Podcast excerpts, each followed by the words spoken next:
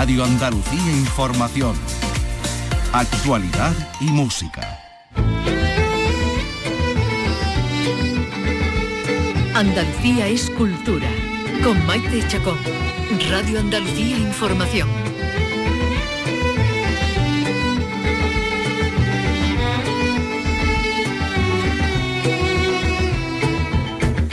Buenas tardes. Hoy os contaremos que mañana se inaugura una exposición que recuerda la vida y la obra de Manuel Sumers, el director y humorista gráfico sevillano del que se han cumplido 30 años de su fallecimiento.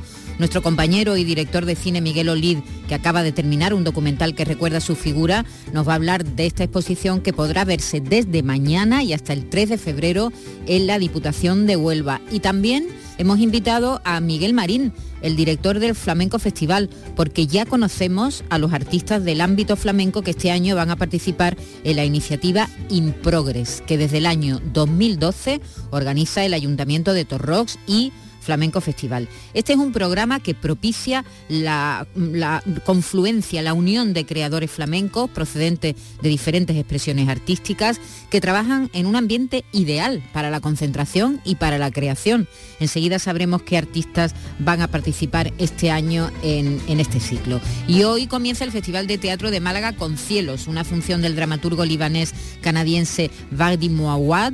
La función dirigida por Sergio Pérez Mencheta nos lleva a un lugar aparte donde un grupo de criptógrafos, traductores e investigadores trabajan contra reloj para tratar de impedir un ataque terrorista múltiple que tiene por objetivo provocar una debacle social. En total van a hacer 58 funciones de teatro en un festival que este año va a premiar a los actores Emilio Gutiérrez Cava, José María Pou y a la payasa catalana Pepa Plana. Estas serán algunas de las historias que hoy os contaremos con Miguel Alba en la realización y Raimundo Angosto en la producción.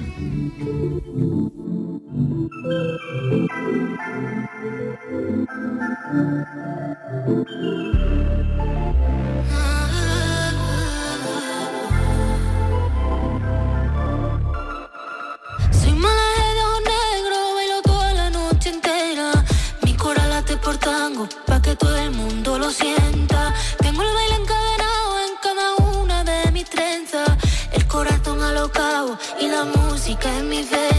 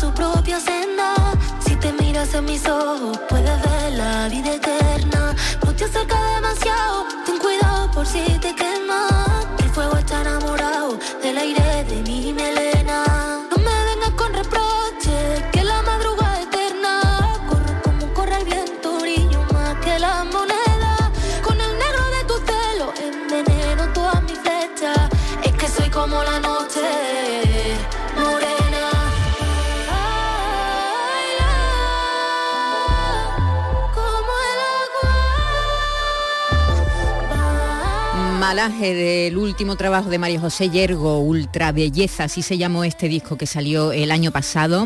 Y vamos a recordar que acaba, a recordar, no a contar, que acabamos de conocer que el gobierno ha distinguido a 37 personalidades y entidades de la cultura con la medalla de oro al mérito de las Bellas Artes 2023. Eh, lo acaba de dar a conocer el Ministerio de Cultura y entre los galardonados pues están las actrices Gemma Cuervo y Vicky Peña, el actor Luis Zaera, que está últimamente en todos los repartos del cine nacional, los directores de cine Pablo Berger y Albert Serra, a los bailarines Antonio Najarro y Lucía Lacarra, también al dramaturgo José Sánchez Sinisterra y al diseñador Modesto Lomba, al grupo Estopa, también a entidades culturales como la Fundación Sorolla, el Museo Chillida Lecu, el Festival de Almagro. Y a título póstumo se han distinguido a la presentadora malagueña María Teresa Campos, al dibujante gaditano Carlos Pacheco, nacido en San Roque, a la directora de cine Patricia Ferreira, recientemente fallecida, y también a la actriz Icía Castros y al hematocrítico, que también nos ha dejado en los últimos meses del año 2023. Y a la Asociación Gremial Sevillana del Arte Sacro, que son los artesanos que están en, eh, alrededor de esta de esta asociación que se encargan pues de mantener vivo toda la artesanía que tiene que ver con la Semana Santa eh, de Andalucía. Vicky Román, buenas tardes. Hola, ¿qué tal? Buenas tardes. Son 37 personalidades y entidades premiadas en, uno, en una entrega de premios que se dilata en el tiempo, ¿verdad? Sí, cuando se entrega siempre tienes la duda, bueno, pues ya lo habíamos contado, Sí, sí, claro, porque se dice los distinguidos, pero las distinciones se les impone con, sí, a lo mejor, tiempo. A lo mejor pasa un año o más de un año hasta que se le imponen esas medallas, bueno, pero ellos ya la tienen, ¿verdad? en su corazoncito. Los, ¿eh? los receptores. Este Exactamente. Bueno, pues enseguida empezamos con nuestras historias. En Radio Andalucía Información, Andalucía es cultura, con Maite Chacón. Y empezamos precisamente por un fallecimiento, el del cineasta catalán Ventura Pons, director de una treintena de películas que fallecía ayer en Barcelona, en su tierra natal, a los 78 años, Vicky. Sí, además su salto al cine desde el teatro, que es donde él se, había iniciado y, consolidado una, una, carrera, sería con ese documental que hizo, bueno, memorable, ¿no? Sobre el artista andaluz Ocaña. Ocaña, retrato intermitente.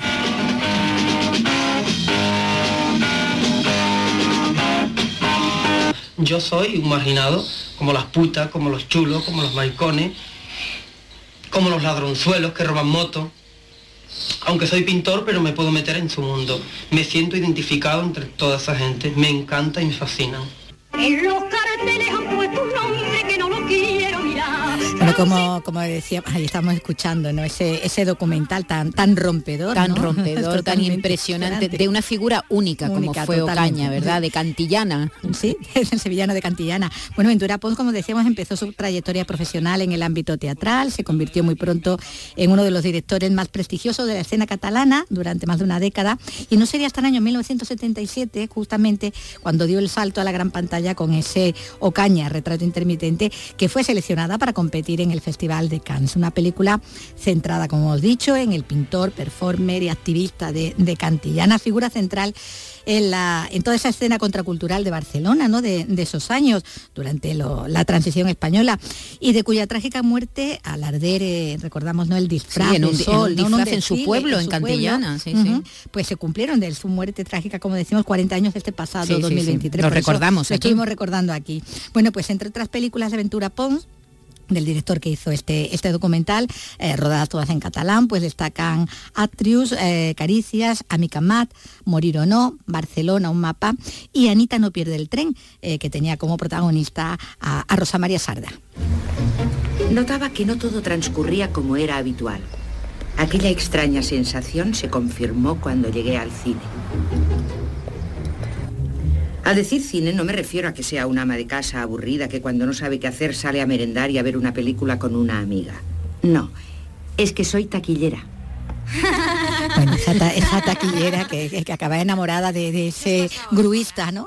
Que daba vida a José Coronado, ¿no? Cuando la prejubilan. La prejubilan porque van a hacer tirar el cine y hacer una multisala, claro, que era lo que lo que en la época se, hacía, ¿no? Ya no se hace ni eso. Ni los multisalas Antes nos quejábamos de la multisala, ahora ya nos quejamos de la desaparición pues de ahí, tirando, tirando, derribando el, el, cine, ¿no? Y en el solar, el que manejaba la grúa, sí, pues se tiene la historia que era un José Coronado jovencísimo y guapísimo. por lo ¿no?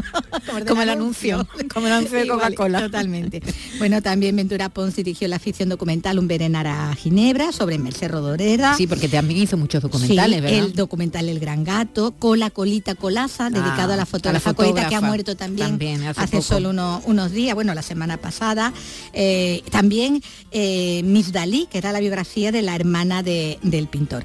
Eh, creo en los 80 la productora El Film de la Rambla, en 2014 reabrió los cines Texas. Sí, tuvo cine, tuvo por eso. Bueno, se arruinaba porque además él, él era un hombre eh, dedicado completamente al cine, ponía su propio patrimonio, dinero, era, era, claro, era productor, además de director guionista, era productor de sus propias películas, incluso eh, eso se metió en, la aventura, en la aventura de, tener su las aventuras de Ventura, exactamente, las, de los amigos, las aventuras de Ventura, en, la, aventura de abrir salas de cine que luego pues se cerraron porque bueno, pero pues él, hizo siempre lo que quiso, ¿eh? sí, sí, él reabrió como decimos unos unos cines, ¿no? que se habían cerrado en Barcelona, llegó a publicar también dos libros con, sus memorias, también muy, muy interesante, eh, muy ameno.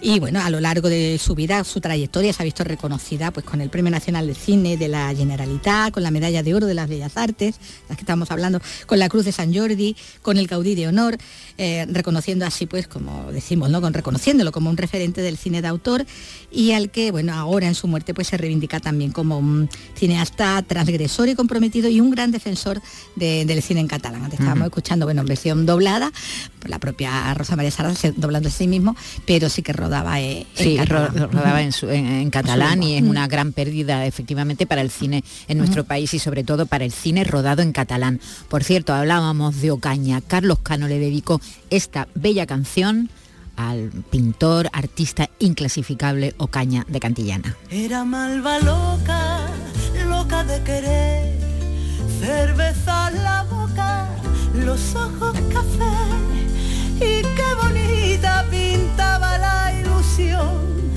y qué bonita cantando en su balcón, regaba la rosa, regaba el clavel, y entre copla y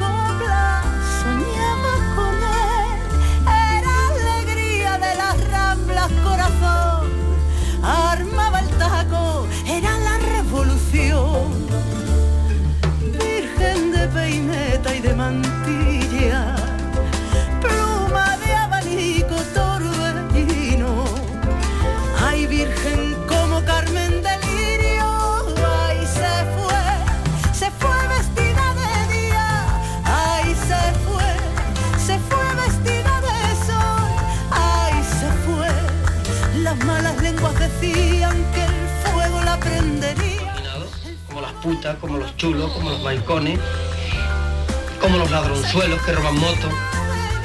Aunque soy pintor, pero me puedo meter en su mundo. Me siento identificado entre toda esa gente. Me encanta y me fascina. En los carteles han puesto un nombre que no lo quiero mirar. Francisco Alegre Lloré, Francisco Alegre Lloré. La gente dice vivan los hombres cuando lo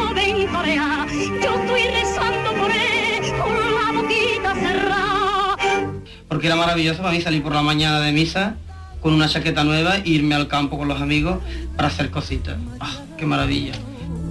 Fue libre en la duda, libre en el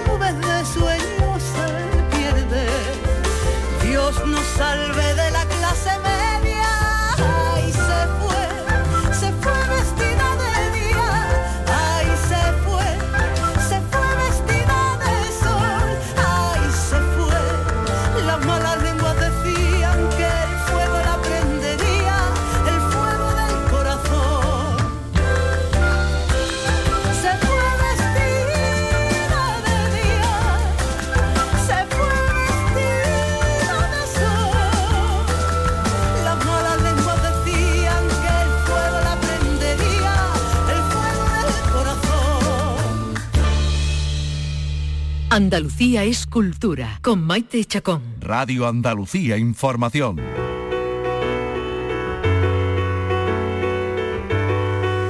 La figura del humorista gráfico y director de cine Manuel Sumer va a ser recordada en una exposición que recorre su vida y su obra y que podrá verse a partir de mañana en la Diputación de Huelva, siempre inquieto y rebelde. Comenzó a dibujar en los años 50 y estrenó su primera película del rosa al amarillo en 1963. A lo largo de su carrera, Manuel Sumer dirigió una veintena de películas, un poco más de 20 películas, y siempre compaginó su trabajo en el cine con la publicación de sus ácidas viñetas en la prensa de la época. La exposición podrá verse hasta el 3 de febrero en la Diputación de Huelva. Miguel Oliz, buenas tardes. Hola, ¿qué tal? Buenas tardes, Maite. Eh, ¿Cómo estás? Muy bien, deseando ya mostrar este, este compendio de una selección de objetos, de los miles de objetos que almacenaba eh, Sumer y que la familia ha conservado estupendamente y bueno, pues nos permitirán conocer un poco mejor la personalidad de este creador tan singular y tan especial. ¿Ya está todo montado o, todavía queda algún alguna algún clavo que clavar? Un flequito todavía. sí, todavía quedan, todavía quedan las últimas. Está muy avanzada, está muy avanzada la exposición que que, estamos preparando Fran Matute, que es el otro comisario y yo, y está muy muy avanzada, pero todavía quedan unos fliquitos para terminar mañana. Miguel, eh, ¿qué te pasa a ti con Manuel Sumer? Has estado durante eh, los últimos, por lo menos año, año y pico, eh, trabajando en un documental que se va a estrenar este año, 2024, que trata también sobre la vida de Manuel Sumer. Ahora comisarias esta, esta exposición. ¿Qué, ¿Qué te pasa con Manuel Sumer?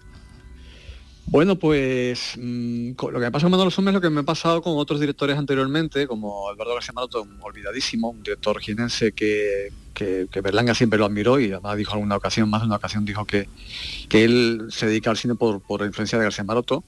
Y como antes hice con Antoita Colomeo, como he hecho con Teo Camilla, como he hecho con otra figura, y es que a mí me gusta me, apasiona la historia del cine y me gusta un poco reivindicar y sacar un poco, intentar sacar del olvido a grandes nombres de nuestro cine, del cine andaluz, del cine de, creadores andaluces y artistas andaluces. Y entonces, bueno, yo consideraba que cuando empecé esto, realmente lo empecé mucho antes, lo empecé hace siete años y medio, yo consideraba que en ese momento Sumer estaba completamente olvidado. Y bueno, y ahora mismo pienso que Sumer no tiene el papel que le corresponde, que se merece en el cine español, en la historia del cine español, pero en ese momento estaba como muy olvidado. Sus películas prácticamente apenas se podían ver en televisión, o nadie lo recordaba. Y bueno, pues cuando vi todo lo que tenía la familia, todo lo que conservaba la familia de objetos, dije, bueno, aquí una exposición pero, pero impresionante. Y después cuando mm, supe, fui recabando más información, viendo lo del tema de censura, dije, bueno, que esto da para un documental, esto daba un libro y bueno, y así un poco fue de un granito, pues al final fue una montaña. Bueno, da para, para un documental, como dices, para una exposición y para un seminario mm, que se va, que va a tener lugar muy pronto, ¿no? Eh, en Sevilla y organizado por la universidad también, ¿no? Sí, sí, exactamente. Un, seminario que hacemos a partir del 24 de enero, si no me equivoco, en la Universidad de Sevilla, eh, que creo que va a estar muy bien. Bueno, la idea es que eh, todas estas actividades, o sea, la exposición por un lado, el documental, el seminario, el, libro que estoy terminando de escribir. La idea es que, mm, bueno, son, son actividades complementarias que permitan conocer bien la figura de Sumer, ¿no? porque la exposición te va a mostrar una visión, digamos, visual, visualmente de una serie de objetos y de guiones y de viñetas y demás. Y el seminario vamos a entrar en profundidad, pues porque vamos a tener a ponentes que van a, impartir una serie de conferencias, vamos un poco a, profundizar en la personalidad de Sumer eh, vamos a hablar de su faceta no solamente como director o como, como humorista gráfico, sino también eh, una más desconocida o más olvidada, pero porque era muy, porque sí era muy popular en esa época, que es la de actor, por ejemplo. Mm, también es verdad. sí, sí. Eh, también guionista para otros directores, productor de otros, directores. Entonces, bueno, la idea es, ofrecer pues eso, las la distintas facetas que tuvo Sumer en su, en su trayectoria a partir de eso, de una serie de conferencias y mesas redondas, y después mm, habrá un ciclo de películas, con, hemos elegido las que consideramos que son las cuatro películas más interesantes de Sume, que realmente la selección costó trabajo porque hay muchas películas, pero bueno, las que consideramos que son las más, las más representativas de Sume. Por ejemplo, del rosa al amarillo. primera. Muy bien. Hace mucho calor y nos bañamos todas las mañanas. Somos una pandilla de lo menos 20 entre niños y niñas. La mañana la pasamos en la playa y las tardes las pasamos unos días en la casa de unos y otras veces en la de otros. Hay un chico muy simpático que me recuerda mucho a ti. Se llama Germán, está haciendo el preuniversitario de derecha, pero a mí el que me gusta eres tú. No sabes cuánto te echo de menos y cuánto me gustaría que estuvieses aquí con nosotros. Esta tarde cuando paseaba por la orilla, me acordé de ti y de la canción tan bonita que tienen mis padres. Mirando al mar soñé que estabas junto a mí. Mirando al mar, yo no sé qué sentí, que me acordé de ti. Bajo el palio de la luz Una película que logró la Concha de Plata en el Festival de San Sebastián. Su primera película empezó por todo lo alto, Miguel. Totalmente, yo creo que Sume, yo creo que de los directores que, no sé si el que más, pero de los que un, inicio más prometedor ha tenido de nuestra historia. Porque eso con apenas veintipocos años mm, hace su primera película, y la lleva a San Sebastián y, y consigue el premio al mejor director. No solamente ese premio, sino otros premios más, creo que en todas fueron como 4 o 5, pero creo que el, más destacable es eso, el- el ser premiado en San Sebastián como mejor director, bueno, un festival de categoría donde van los mejores cineastas.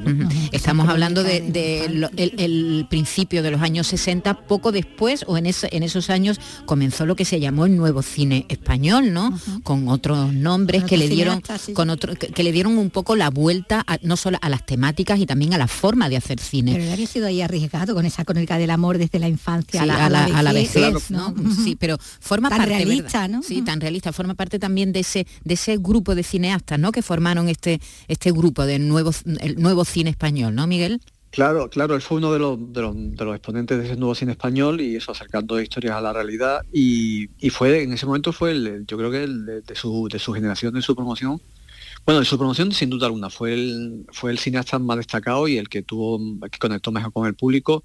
Ya de hecho, eh, porque además hay un dato muy curioso en el caso de Sumer, Sumer no viene, no, no viene del cine, él, él llega al cine, a la escuela de cine, llega un poco rebotado porque primero empieza quiere ser pintor su- familia hay tradición de pintores su padre pintaba muy bien su tío Cerny también era un pintor muy reconocido y a él le gustaba la pintura y de hecho nunca lo dejó no y, y entonces él primero intenta probar suerte como, como pintor en bellas artes lo deja después como actor la escuela de una escuela de arte dramático lo deja llega la- le hablan de una escuela de cine va para allá pero va para allá pensando en y hacer un curso de interpretación o hacer un curso en todo caso de dirección artística, decorado y tal, pues esa faceta más, más artística, ¿no?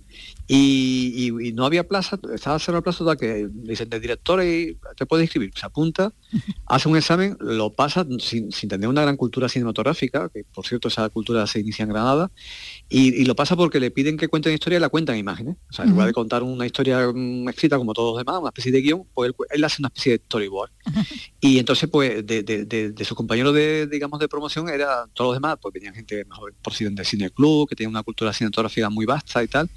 Y él no es un hombre que, que en ese sentido no, y pero sin embargo, cuando hace su primer el, el corto final de carrera, el suyo, el viejecito, que es un corto todavía hoy recordado, muy recordado, fue el mejor de todos los que hizo. O sea, es, es un caso muy curioso y desde eso, desde el primer momento, Sumer destacaba y, y brillaba. Qué, qué curiosa esa familia, ¿verdad? Y, y- y su padre era militar. No, su padre fue gobernador civil. Eso, gobernador Eh, eh, civil, gobernador en- civil, en, el, fue en el también franquismo, ¿no? Sí, claro. fiscal del Tribunal Supremo, era un hombre, mm, bueno, del mundo de la jurisprudencia. Sí, sí, y, sus dos hermanos, Guillermo y Tomás, también con tanto talento. Es decir, estamos hablando de unos hermanos, ¿verdad? Vaya trío, ¿no? Miguel. Sí, y bueno, y hay más gente, pasa que son menos conocidos porque Guillermo y Tomás como tu- tuvieron ese papel con la televisión, pero por ejemplo, su hermano mayor, eh, Paco, eh, fue guionista de muchísimas películas de, de Manolo. Y por ejemplo, la historia de la niña de luto es una historia que le ocurrió a, a este hermano mayor, a Paco. Con su novia, sí. Que fue, La novia Sí, que fue, que fue, fue, fue, sí, fue yo creo que eso, de, de todos los hermanos con el que, el que tuvo una, una relación mucho más estrecha. Y bueno, después también a muchos de ellos los sacaba en, en sus En sus películas de películas, actores. sí, hacían cameos también. Sí, Sí, sí. La niña de Luton. Por Dios te lo pido, Rafael. Sal de ahí, te pueden ver. Yo no puedo seguir así. Ya estoy harto del luto, ¿me entiendes? Y no lo aguanto más. ¿Qué quieres que haga para demostrarte que te quiero? Vámonos al cine. Te esperaré en la puerta de tu casa y te avisaré silbando nuestra canción. Año 1964, una pareja que no consigue casarse porque es que Por siempre muerte hay muertes interponen. en la familia de ella Y unos lutos y rigurosísimos. unos lutos de pueblo. tremendos, ¿eh? Y, y además, de Huelva. eh, sí, sí, se rodó en La La Palma. Palma, en La Palma. Aquí En La tengo- Palma del Condado, En La sí. Palma del Condado tenemos un compañero que sus padres que son de La Palma recuerdan siempre, yo hice de extra en, La Niña de Luto y, y fue el primer papel fuera del landismo de Alfredo Landa. Ujú.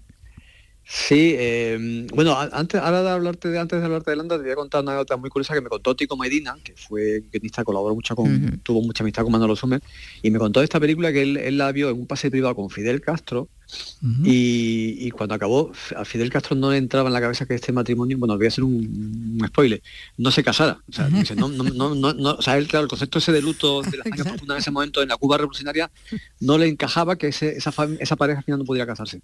Pues con Alfredo Landa pasa también una cosa muy curiosa porque efectivamente él- le da el primer papel protagonista Manolo Sumer a Landa, Landa siempre quiso después mucho, muchísimo a Sumer porque le, le debía en parte, en gran parte, el, el que le dio la primera oportunidad de un papel protagonista.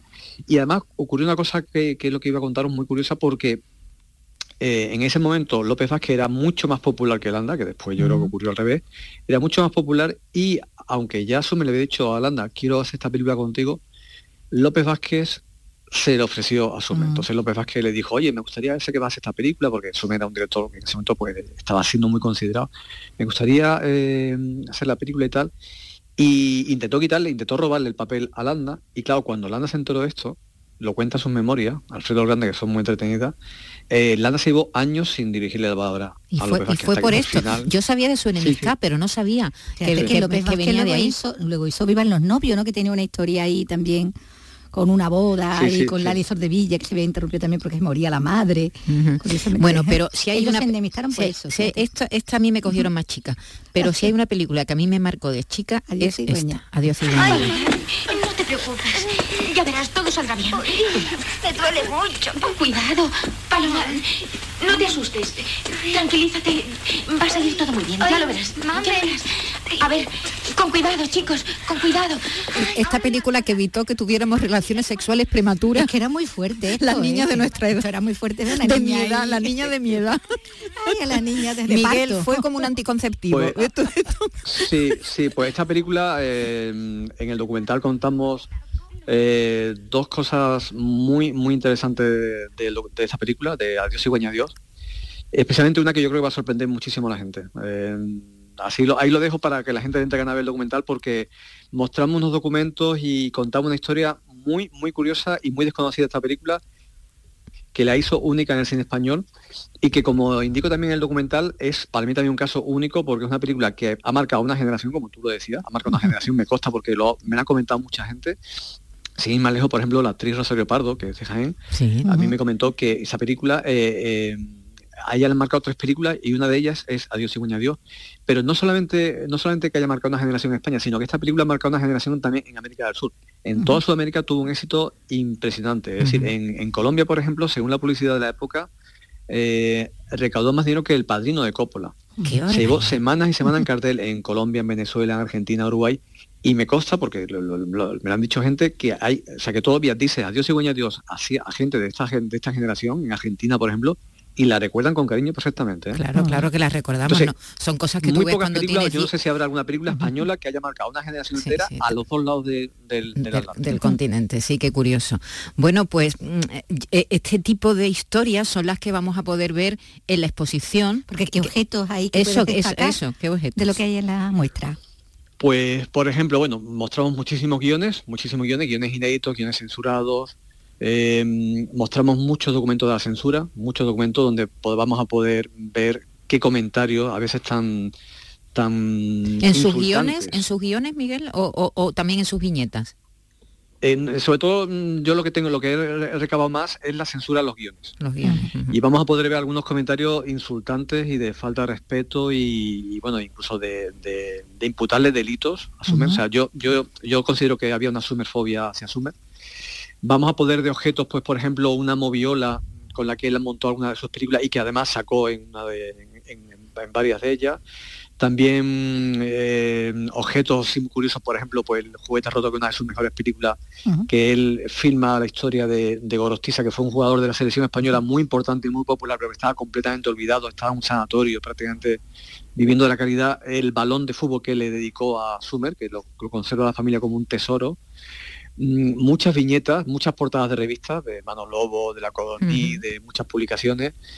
No sé, hay y después algunos fragmentos también de películas, porque las va dividida en temáticas, por ejemplo, antes ponías de rosa amarillo por la infancia, bueno, pues, algún fragmento representativo de la infancia, otro del sexo, la muerte, el deporte, mm, la religión, la burla de la religión. Y la, la, la exposición concluye, porque contamos con el apoyo de Canal Sur, concluye con unos fragmentos de entrevistas, de un par de entrevistas que, que le hicieron a Sumer en dos programas de Canal Sur y que se emitieron, se grabaron muy poco antes de que él enfermara. Yo no sé, no podría afirmarlo, pero quizás sean de las últimas entrevistas que, que hizo Sumer antes de, de caer en Hay que recordar que falleció muy joven, ¿verdad? Manuel Sumer, no, yo creo que no tenía ni 60 años cuando murió, ¿no? 58 años, 58, años, era, la verdad que jovencísimo. Una pena porque habría, podría, podría haber hecho pues muchísimas películas todavía. Hay que, como ven, es un personaje, como se dice, poliédrico, ¿eh? con, muchos matices. Eh, ya los más jóvenes lo, conocerán por las películas que hizo. El mundo pues, bueno, el eh, mundo... bueno, por esa serie que hizo de cámaras ocultas, también por las películas que hizo con su hijo, con, David Sumer, ¿no? Y, su, y, Hombre G. En fin, que como ven es una persona con un recorrido muy largo que empezó en los años finales de los años 50 y que llegó prácticamente hasta su muerte. Y nos vamos a ir, Miguel, agradeciéndote, por supuesto, tu presencia esta tarde con nosotros y, eh, y emplazándote a que hablemos cuando se estrene el documental, ¿no? Pues yo encantado, claro, porque además eh, el documental lo hemos podido llevar a cabo gracias al apoyo de Canal Sur, o sea que que encantado de, hablar del documental. Lo estrenamos en marzo, así que cuando mm. queráis, pues Perfecto, hablamos pues, del documental. Cerquita ya del estreno hablaremos, Miguel, nos pondremos en contacto contigo y nos vamos a despedir oyendo precisamente un fragmento de la película a la que hace referencia Miguel Olir, Juguete Roto. Muchas gracias, Miguel. Gracias a vosotras. ¿Y cómo puede usted vivir de esa manera? Nunca nadie me ha visto ni pobre, nunca nadie me ha visto eh, necesitado, porque he aguantado, aguanto la ya hace más de 20 años. Hoy yo me defiendo, sé administrarme, me hago muchas veces la comida, cosas que nadie lo sabe. Me compré, si voy a un bar a la noche, tomo un café con leche y sé administración de una persona, ¿me comprendes? No he tirado nunca el dinero, no he sido derrochón. Y muchas veces voy al mercado, como te digo, al maletín y compro allí fruta, porque la fruta, yo como mucha fruta, mucho porque me arregla mucho el estómago, soy un poquito tirando naturista, vegetariano, y la fruta con un poquito de, de verdura, de acelga, de espinaca y así yo me hago una vida, ¿me comprendes? Y todo eso. Y por eso muchos dicen, parece mentira, ese hombre debe ser muy rico porque siempre me han visto bien una película documental también. Que eran varias historias de, personas olvidadas. Claro, juguetes rotos. Exactamente, lo queremos que acuñar como juguetes rotos. Sí, sí, sí, personas que tuvieron mucha fama en un momento determinado. claro. creo que era un torero, ¿no? El futbolista que decía. Que fueron olvidados, ¿no? Bueno, pues nos hemos acercado aquí en este, en este rato a dos cineastas, porque hemos hablado de Ventura Pons y ahora de de, Sumer, de, Manuel Sumer. Y eh, enseguida vamos a hablar de una gran estrella colombiana que ha estado, no sé si sigue, eh, desde luego ayer estaba, estaba en España. Andalucía es cultura, con Maite Chacón. Radio Andalucía Información. Hablamos de la actriz colombiana Sofía Vergara, que ha estado en Madrid iniciando la gira de presentación de una serie que ya está disponible en una plataforma en la que encarna un personaje real de, la, de una narcotraficante. Vicky, ¿quién es esta narcotraficante? Bueno, pues Griselda Blanco, la reina de la coca de los años 70 y 80. Este se supone que es el país de los sueños. Nosotros tenemos el poder de devolverle la emoción a esas vidas aburridas.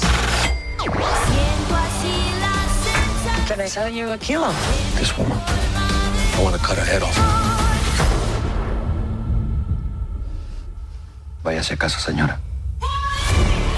Bueno, pues ese es el personaje ¿no? de, Griselda, el que ahora encarna a Sofía Vergara, que eh, ha estado bueno, por Madrid, como decíamos, ¿no? derrochando simpatía muy alejada de ese personaje con el que eh, entra en unos registros dramáticos después de todos estos años de, comedia en, Modern Family, ¿no? como la gloria de, eh, de, esa familia. Bueno, aquí en esta nueva serie da vida, como decimos, a esa que fue conocida como la viuda negra, lo de la araña aquella que, mataba a los machos, ¿no? O la madrina de la cocaína, la narcotraficante y criminal colombiana, fundadora del cártel de Medellín, Griselda Blanco, patrocinadora también de Pablo Escobar en sus inicios en el, con el narcotráfico. Lo de la viuda negra, porque estuvo casada varias veces y fue sospechosa siempre de haber causado las muertes de, sus maridos, ¿no? Eh, estuvo operando impunemente durante dos décadas porque, aunque fue encarcelada en 1985, por el asesinato, ese sí demostrado, de, dos narcotraficantes cubanos, recuperó su libertad como casi 20 años después, eh, ya en la década de los 2000, después de haber hecho un trato con, el FBI. Así que ella, junto con los hermanos Ochoa y Carlos Lender, son los únicos capos colombianos eh, del cártel de Medellín que llegaron a ser condenados y que pagaron su condena. Además, durante esa condena tuvo una historia con un, con un pequeño camello de crack lo conoció porque le escribía cartas, porque las miraba, ¿no? Siendo ya, ya bastante ya más madura y muy joven.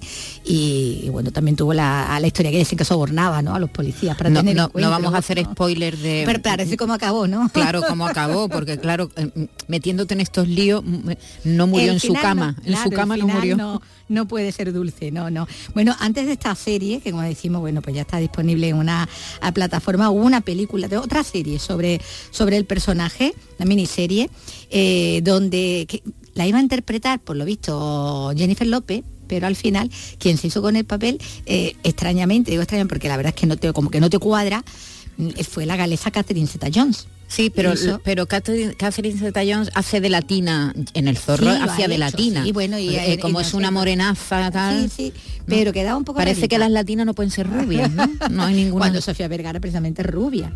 Sí, es- clara. rubia, en realidad es rubia, ¿no? No sé, es- en Mother Family y en muchas películas eh, tiene el pelo oscurecido, ¿no? Porque la, la imagen que se Ah, tiene porque ella- colombiana, ella es rubia. Pero ella es rubia en realidad. Ah. Cuando llegó a Hollywood veía que, que de rubia no, No, no, no tenía se comía Había nada. mucha rubia, demasiada rubia. Claro, y, y se, distin- precisamente se distinguía. pelo la distinguía. ¿no? Sí, di- di- diremos disfrazándose más de latina, ¿no? Sí, exactamente, Sí, exactamente. sí, como si no- porque una colombiana muy rubita. Sí, sí, una colombiana clara. Bueno, pues está- ha estado por aquí, ha estado también en un programa de televisión. en Sí, fin, sí. Sofía Vergara, una actriz figura. bellísima, ¿verdad? Muy simpática, Muy simpática. sí, muy bromista. no, no sabemos cómo, qué tal va a estar en este registro dramático, pero desde Mm. luego es una Sí, comedianta. verdad, claro, pero lo que sí es cierto es que tanto Zeta John, Jennifer López se lo hubiera hecho, o, o ahora Sofía Vergara, mm, está muy alejada físicamente de la Griselda real. Hombre, claro. Ya hubiera querido, Griselda. Hombre, los capos de los mafiosos de Hollywood no tienen nada que ver con los mafiosos reales. No, no. Nada que ver ni con los narcotraficantes. Sí, pero verás Pedro que- Pascal, Sí, eh, Pedro Pascal que- no se parece en nada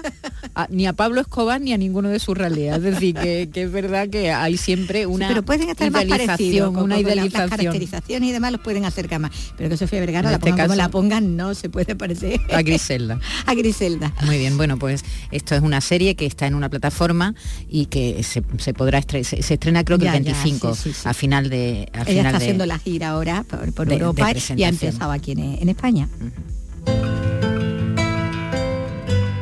Andalucía es cultura.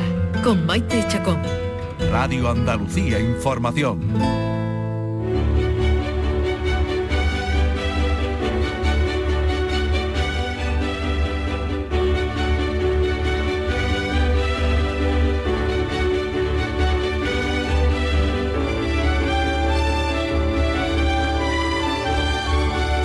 Arqueólogos e investigadores de Granada denuncian que se tienen que convertir en custodios de las piezas arqueológicas extraídas en las excavaciones ante la falta de espacio en el Museo Arqueológico, que se ha quedado pequeño. Este sábado convocan una concentración bajo el lema por un museo arqueológico digno. Nos lo cuenta desde Granada Susana Escudero. Denuncian que el edificio, un antiguo palacio con humedades, no reúne las condiciones de conservación de las piezas. También falta de espacios de exposición, laboratorios y sobre todo almacenes que, como explica la profesora del Departamento de Arqueología y Prehistoria de la Universidad de Granada, Mercedes Murillo, provoca que los propios investigadores guarden el material. Los arqueólogos y las arqueólogas tenemos las cajas, cientos de cajas con miles de piezas almacenadas en nuestros despachos, en nuestras casas, porque el museo no tiene capacidad para recepcionarlas, que es obligación del museo, que nosotros una vez terminamos las excavaciones tenemos que llevar los materiales al museo. Por su parte, el delegado de Cultura, Fernando Egea, ha explicado que la intención de Cultura es precisamente impulsar este centro. Queremos darle un impulso importante al Museo Arqueológico. El problema que tiene el Museo Arqueológico viene bien de atrás. Tenemos seis salas, casi siete, que se pueden abrir. En ese trabajo estamos de pretender que esas salas no usadas, tener un proyecto de un museo en condiciones. Por tanto, es necesario un proyecto museológico, un proyecto arquitectónico y en ese trabajo es en el que estamos. La concentración será este sábado a mediodía ante las puertas del museo. Andalucía es cultura. Con Maite Chacón. Radio Andalucía Información.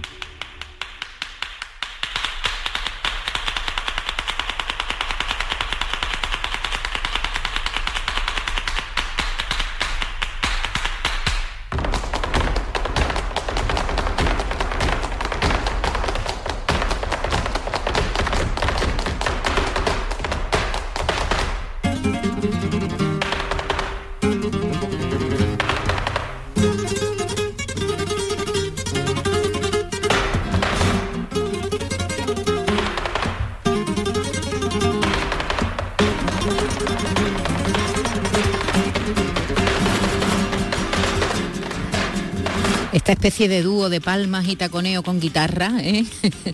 que nos trajo maravilloso Paco de Lucía. Seguro que, bueno, estas palmas, estas guitarras, este taconeo va a sonar en Torros de aquí a nada, porque ya conocemos a los artistas que este año formarán parte del programa de residencias de creación In Progress, que desde el año 2012 se desarrolla en Torrox con un concepto al que llaman glocal, que es un palabra derivado de la unión de global y local, que pretende, por una parte, fomentar la creación flamenca fuera de los polos de las grandes ciudades y por otra impulsar pues internacionalmente a los artistas y a los espectáculos a través de la red de Flamenco Festival que cuenta con teatros colaboradores en Londres, Nueva York y Miami. Vamos a hablar con Miguel Marín, él es director del Flamenco Festival. Hola Miguel, buenas tardes. Hola Maite, buenas tardes. Mm, eh, muy bien, bueno, pues ya estamos aquí hablando contigo porque ya conocemos algunos de los nombres o, o, prácticamente todos que van a formar parte de este proyecto que ya tiene sus años y que ha dado frutos muy impresionantes a lo largo de todo este tiempo, ¿verdad Miguel? Pues sí, la verdad que ha sido, bueno, no voy a decir que una sorpresa porque yo confiaba en que bueno, en la necesidad de, un proyecto así, de, un proyecto de acoger artistas que tienen esa inquietud creadora y que necesitan pues un espacio un poco retirado también de, del, mundanal ruido, ¿no? De, la cotidianidad y de, y de, bueno, pues del día a día. Entonces ya empezamos en el, eh, justo después de la pandemia, y fue, fue un, año maravilloso porque tuvimos proyectos muy importantes como fue la apertura con Olga Pericés, con el, con el nuevo espectáculo que justo ahora ya se estrena, que es La Materia, o el caso de, Rocío Márquez, que fue donde creó el, espectáculo junto a Bronquio de Tercer Cielo, o el caso de Ana Morales, que ese año también recibió el Premio Nacional de Danza. Entonces, bueno, fue como, como una no sé cómo decirlo, una, eh, una señal, ¿no? De que había un camino por ahí por recorrer y que valía la pena dedicar todo el esfuerzo, el cariño y la energía a, desarrollar. Eh, ¿Cómo se, ¿Cómo se organizan? ¿Cómo se seleccionan? ¿Son los artistas los que se ponen en contacto con vosotros para pedir pues esa estancia en, ese lugar, como tú dices, apartado de su cotidianidad para que puedan crear, encontrarse, hablar, ensayar, pensar, hacer? ¿O, sois vosotros los que los reclamáis? ¿Cómo, ¿Cómo se organiza esto? Bueno, pues realmente se abre una convocatoria a la que se puede presentar todo el mundo. Y, esa era un poco la idea también, porque lo que queremos todos es salirnos de nuestros círculos. Nosotros también queremos salir del, círculo de lo conocido, entonces ampliar a, bueno, pues artistas que hay que a lo mejor no conocemos y que pueden, pueden tener un proyecto interesante. Entonces hay una convocatoria que está, de hecho está abierta todavía esta convocatoria, y luego hay un comité de selección este año está formado por Isabel Benamente, que es la directora del Teatro de la Zarzuela, por Sesca Sedesús, que es el director del Festival El Grec, em, por eh, Ibarra, que es el, Luis Ibarra, el director de la Bienal de Flamenco de Sevilla, y por Margaret Jova, que es la directora del certamen de coreografía de Madrid. Entonces también artista y bueno, eh, mm, queremos contar también en justo en el comité de selección con, con personalidades de, distintas áreas, con distintas sensibilidades, que también puedan pues eso, comunicar y atraer a, artistas pues, de Cataluña, de Madrid, de, cualquier parte de, España y con sensibilidades distintas. Pero todo alrededor del flamenco. Todo alrededor. Siempre alrededor del flamenco. Sí, siempre alrededor del flamenco. El proyecto nace, bueno, pues nosotros como Flamenco Festival, que es la empresa madre que, lo organiza junto con el Ayuntamiento de Torrox, estamos especializados en el flamenco desde hace 25 años. Y, bueno, pues vimos esa, necesidad de, tener un, de apoyar la creación, de apoyar la creación desde, desde otro espacio. Porque, no sé, es cierto que hace años, antiguamente, pues la, la parte, la, la, las fiestas, los encuentros familiares, la, bueno, pues era el caldo de cultivo del, flamenco, eran esas fiestas, esos encuentros, era ahí donde se creaba la complicidad entre los artistas. Y desafortunadamente esos encuentros ya son cada vez menos, menos habituales. Entonces hace falta otro, otra forma de encontrarse, ¿no? Porque al final el, arte es mucho de esto, mucho de, encontrarse, de crear una complicidad entre los artistas que están creando. Y, creo que ahí es donde el, proyecto de Torrox, de el Improgress, tiene un papel pues interesante, porque crea eso, crea ese, esa conexión y ese, esos vínculos que son tan importantes para subirse al escenario. ¿Cuánto tiempo de media pasan los artistas ahí en Torrox? Pues depende. Hay, hay artistas que están eh, tres semanas, hay artistas que están dos semanas, hay artistas que vienen una semana, está en función, está en función del momento y del, y del en el que se encuentre el proyecto. Hay artistas que vienen para iniciar el proyecto, que no han y que es lo más interesante bajo mi punto de vista, cuando vienes con un papel en blanco y, y- y empiezas a crear, porque mm, bueno, pues eh, es eh, eh, hay ciertos contextos que te ayudan a, que lo que creas, a esa primera semilla, te lleve a que se desarrolle en el árbol que tú quieres, sin el condicionamiento que todos tenemos de, bueno, pues del mercado, de que hay- esto tiene que funcionar, hay que triunfar, hay que, bueno, hay que, hay mucho condicionamiento. Entonces, si la semilla es lo más pura posible, creo que mm, se va a convertir en ese, en ese espectáculo que, que el artista realmente busca. Entonces, hay artistas que vienen de cero, otros que ya tienen el espectáculo desarrollado y vienen solamente a hacer lo que es la residencia técnica. Entonces, bueno, hay, hay mucha flexibilidad. Y, y viven como si estuvieran en un campamento. ¿Cómo es eso? Yo me lo imagino como con lugares, así me lo imagino yo, ahora tú me dices, como con lugares comunes donde comen juntos, como si fueran estudiantes otra vez, y sitios sí, para sí. ensayar, y luego um, después de los ensayos del trabajo y de la cena, pues habrá Fiesta. eh, fiesta, alguna fiesta o algo. ¿Así es o qué? Así es, pero con un toque también que, que creo que es interesante. Así es, pero al lado de la playa, en una casa con piscina. Mejorando, en fin, está mejorando. Que no, que no es, Está no es mejorando por momentos. Totalmente. no es, espar- pena, no no es algo espartano. No, no sé, yo creo que algo que nos hemos dado cuenta también de, o por lo menos para mí ha sido importante después de la pandemia, el, el darte cuenta de, la calidad de los espacios, de, de- cómo te impacta estar en un entorno amable y cómo impacta también para la creación estar en un, en un entorno amable, eh, en el que, bueno, pues la inspiración te pueda venir en cualquier momento, pero que la inspiración te nazca pues también de esa de esto que te digo, de esta amabilidad en, en el espacio. Es distinto a si la inspiración te nace, pues yo que sé, metido en, en, un, en una guerra. Pues no, va a ser, va a ser algo completamente distinto.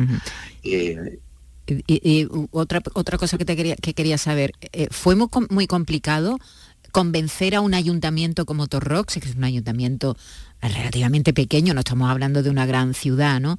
Que invirtiera en esto. Mm, eh, ¿Cómo se vende esto a un ayuntamiento? Bueno, pues la verdad que hubo varias reuniones porque no es el ayuntamiento de Torro realmente, es que el concepto de residencia artística es un concepto relativamente nuevo en, España, eh, en general, más y uno, más aún entenderlo en el contexto de un, de un municipio. Eh, entonces, bueno, fue, llevó varias reuniones, pero cuando, cuando vieron realmente de lo, que se, de lo que se trataba y se hizo la primera prueba, están encantados, porque, no sé, es, es la oportunidad, y además lo sienten así, la oportunidad de tener artistas de primer nivel internacional eh, residiendo y creando en el pueblo, y que el pueblo, que el público tiene acceso a, a espectáculos que si no, pues se tendría que ir a Madrid o a, o a Sevilla, o en fin, entonces eso tiene un valor muy, muy, muy importante, muy interesante. Claro, porque los espectáculos se verán en Torrox, ¿no? Cuando, ya, cuando ya se materializan, ¿no? Efectivamente, no solamente se ve el espectáculo, sino que se organizan actividades con, las comunidades, las distintas comunidades que hay, que hay en Torro. Entonces, bueno, pues hacemos, tenemos actividades con los institutos, muy interesantes, el que lo- los alumnos vengan a ver un ensayo y puedan conocer a los artistas, los distintos oficios que hay dentro de- del espectáculo, las motivaciones que hay, porque eso abre también mucho la mente cara a un, bueno, pues a una persona que de pronto dice, oye, pues yo me quiero dedicar a esto, yo quiero, no tengo que ser artista, pero puedo ser regidor o puedo ser. Entonces, y también utilizar los temas de creación como temas de reflexión con los propios con los propios alumnos. Entonces se han hecho actividades también con asociaciones y es creo es un campo que, que para mí tiene un desarrollo que tenemos que trabajar ahora. Con el, con el Conservatorio de, de Superior de Danza de Málaga, también han venido ya varias veces a, a- a ver espectáculos. Entonces, bueno, es, es importante. En, esta, eh, eh, en estas dos ediciones han participado hasta más de 75 artistas. Eh, eh, esto- estoy hablando ya de, de estos, estas residencias que están, están articuladas por vosotros, por, por, por, por Flamenco Festival, ¿verdad? Eh, eh, estas residencias y estos eh, centros eh, de referencia mundial eh, que, por el que han pasado, yo qué sé, Rocío Molina Dorante, Joaquín, Esperanza Fernández. Es decir, que vosotros desde Flamenco Festival lo tenéis muy claro esto, ¿no? Sí, y yo creo que eh, ha sido pues el resultado de la experiencia también de trabajar en, estos centros internacionales que son referencia, pues como son eh, Nueva York o, el Charles Well de Londres, que ya son instituciones que lo tienen muy en su ADN, el, apoyar la creación. Entonces, bueno, pues la, hemos tenido la fortuna de, poder trabajar en estas ciudades durante ya pues 23 eh, años con centros de primer nivel y hemos podido pues como coger su know-how, coger su, experiencia y su expertise en este área y poder traerla aquí y, traspasarla en este caso, pues eh, en este proyecto en complicidad con el, con el Ayuntamiento de Torrox. Y bueno, y ver también esa, esa dimensión de, la que tiene la, ¿cómo decir?, la investigación y la innovación, que creo que es algo muy interesante. el que los proyectos pues eh, no es un espacio para ensayar, que vienes a, allá trillar y hararlo ya lo que ya es conocido, sino que los artistas vienen y se meten en el mundo de lo desconocido. Y eso tiene una chispa muy interesante. Eh, bueno, vamos a decir ya algunos de los nombres, ¿no? De, este 2023 que ya, ya los tenemos, ¿no? A ver, ¿quién va a pasar por allí, por Torrox, en, en estos meses? Bueno, pues la, primera artista que, estará, que será en, febrero, es, em, La Moneta, fue en Santa La Moneta de, Granada, que viene a hacer el, eh, justo pues bueno, la, la, residencia técnica, la presentación del espectáculo que luego estrenará en el Festival de Jerez, pues como unos días, unos días después. Tendremos también a, Úrsula López, que ella viene, viene también, ella hará solamente lo que es una residencia técnica, pero luego igualmente también estrena en, el Festival de Jerez, su, próximo espectáculo. Tendremos artistas de la, de la temporada pasada, de la convocatoria pasada, como es Manuel Niñán y Esteves y Paños, que ellos empezaron la residencia el año pasado, porque es importante decir esto, que la residencia puede durar un año. Los proyectos duran un año, entonces tú puedes venir a iniciar el proyecto y luego al, el año siguiente, cuando ya lo tienes maduro, haces la residencia técnica y el preestreno. Entonces Manuel tendrá el preestreno el día 2 de junio y luego a, continuación lleva el estreno a los teatros del canal en, en Madrid. Em, Ricardo Moreno, ¿no? Ricardo Moreno y Celia Flores. efectivamente, Ricardo Moreno con Celia Flores, que van a, hacer también aquí su, nueva producción. Estará también eh, La Tremendita, em, María Moreno, Mercedes de Córdoba. En fin, creo que hay, hay un, un cartel, Macarena López. Siempre intentamos también que la representación sea lo más amplia posible, tanto de artistas consagrados que, bueno, con su presencia también apoyan a los artistas que están empezando. Entonces, siempre queremos que haya artistas emergentes, como por ejemplo va a ser Joel Vargas, eh, en el caso también de Macarena López, artistas que ya tienen una andadura, como también es el caso de Esteve y. En fin, que haya pues eh, apoyar también esa, eh, esa sangre nueva que está, que está ahí empezando. Muy bien. Bueno, pues ya lo saben. Si son artistas, pues qué bien, ¿no? qué bien van a estar en qué bien. Y si no, pues siempre. los que somos públicos, que somos la mayoría, encantados de que los artistas tengan lugares como este, no muy común en España. Es verdad que fuera, eh, Miguel nos lo contaba, ¿no? Que fuera, pues, eh, es más, normal, es más normal, pero y en otras y además yo creo que en otras disciplinas artísticas también, es decir, eh, ¿verdad? La pintura, en la pintura es más se hace residencia, se hace residencia, también en, la, literatura, ¿no? Hay muchas veces lugares, mira ahí está Antonio Gala con la, fundación, Antonio Gala, bueno que ahí hay demasiadas hay disciplinas también, también hay artes plásticas es verdad que, mm, bueno, son lugares donde los artistas se pueden aislar del mundo y crear, ¿no? y, bueno, está muy bien que el flamenco también tenga este lugar, además alejado, eso me parece una idea estupenda, alejado de los de lo de siempre, de las capitales, Miguel, que verdad que tiene por eso, lo de local. Por eso es la idea de local, que realmente es un proyecto global, porque su misión no es crear algo que se quede en lo local, no, su misión es crearlo en lo local, pero que trascienda a lo local y que vaya pues a todo el mundo. Entonces, eso es, eso, por ahí está el concepto de, local. Y, yo invito a todo el público de la Axarquía y de Málaga a que venga a ver los espectáculos porque realmente se llevan una sorpresa. No esperan encontrar eh, espectáculos de este nivel. Em, bueno, pues porque no hay costumbre. Y luego también muy bonito es lo que hacemos después del espectáculo, que es una conversación con los artistas en el que nos cuentan lo que los ha motivado a crear el espectáculo y se puede tener esa conexión con, entre público y artista para bueno, conocer al artista también en su parte humana y poder darle un feedback en esta, en esta primera presentación, que es la primera vez que se ve el espectáculo que están cociendo.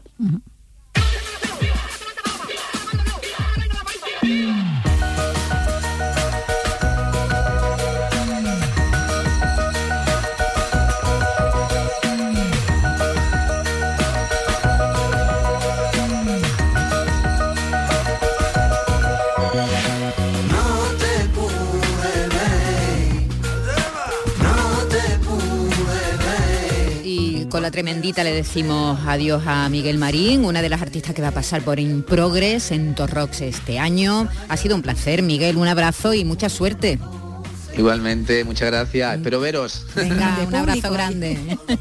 bueno, un año los periodistas eh, fueron invitados. Creo que el primer el primer año. Que cunda el ejemplo. Primero, pero, el primero pero estáis siempre también Carlos, ¿eh? estuvo allí. Por eso, que Carlos estuvo allí, Carlos López estuvo allí. un abrazo, Miguel, gracias. Beso. Adiós, adiós. Chao, chao.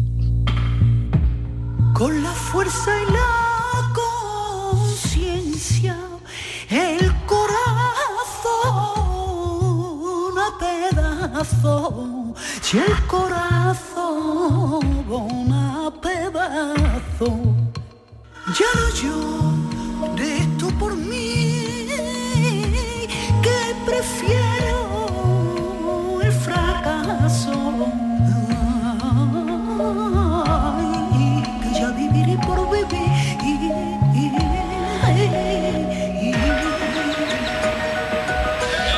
Andalucía es cultura con Maite Chacón. Radio Andalucía Información.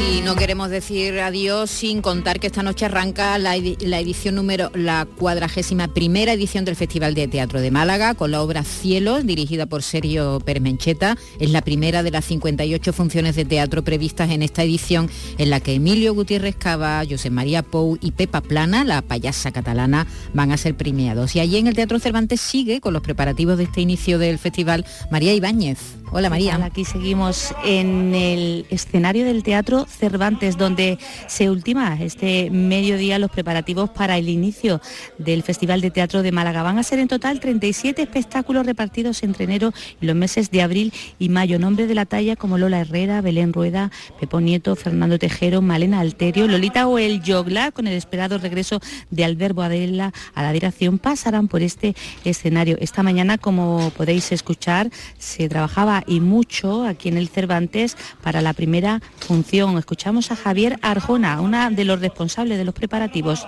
Con la ayuda de los, de los compañeros de la, de la productora y contrastando planos de montaje con su compañía y con lo que se puede hacer aquí en el Cervantes, pues lo hemos dejado todo listo para empezar hoy a las 8 y para que hoy a las 8 de la tarde se abra el telón. Como escenarios estarán, eh, además del Cervantes, el Teatro Echegaray y el Hotel AC Málaga en esta 41 edición del Festival de Teatro.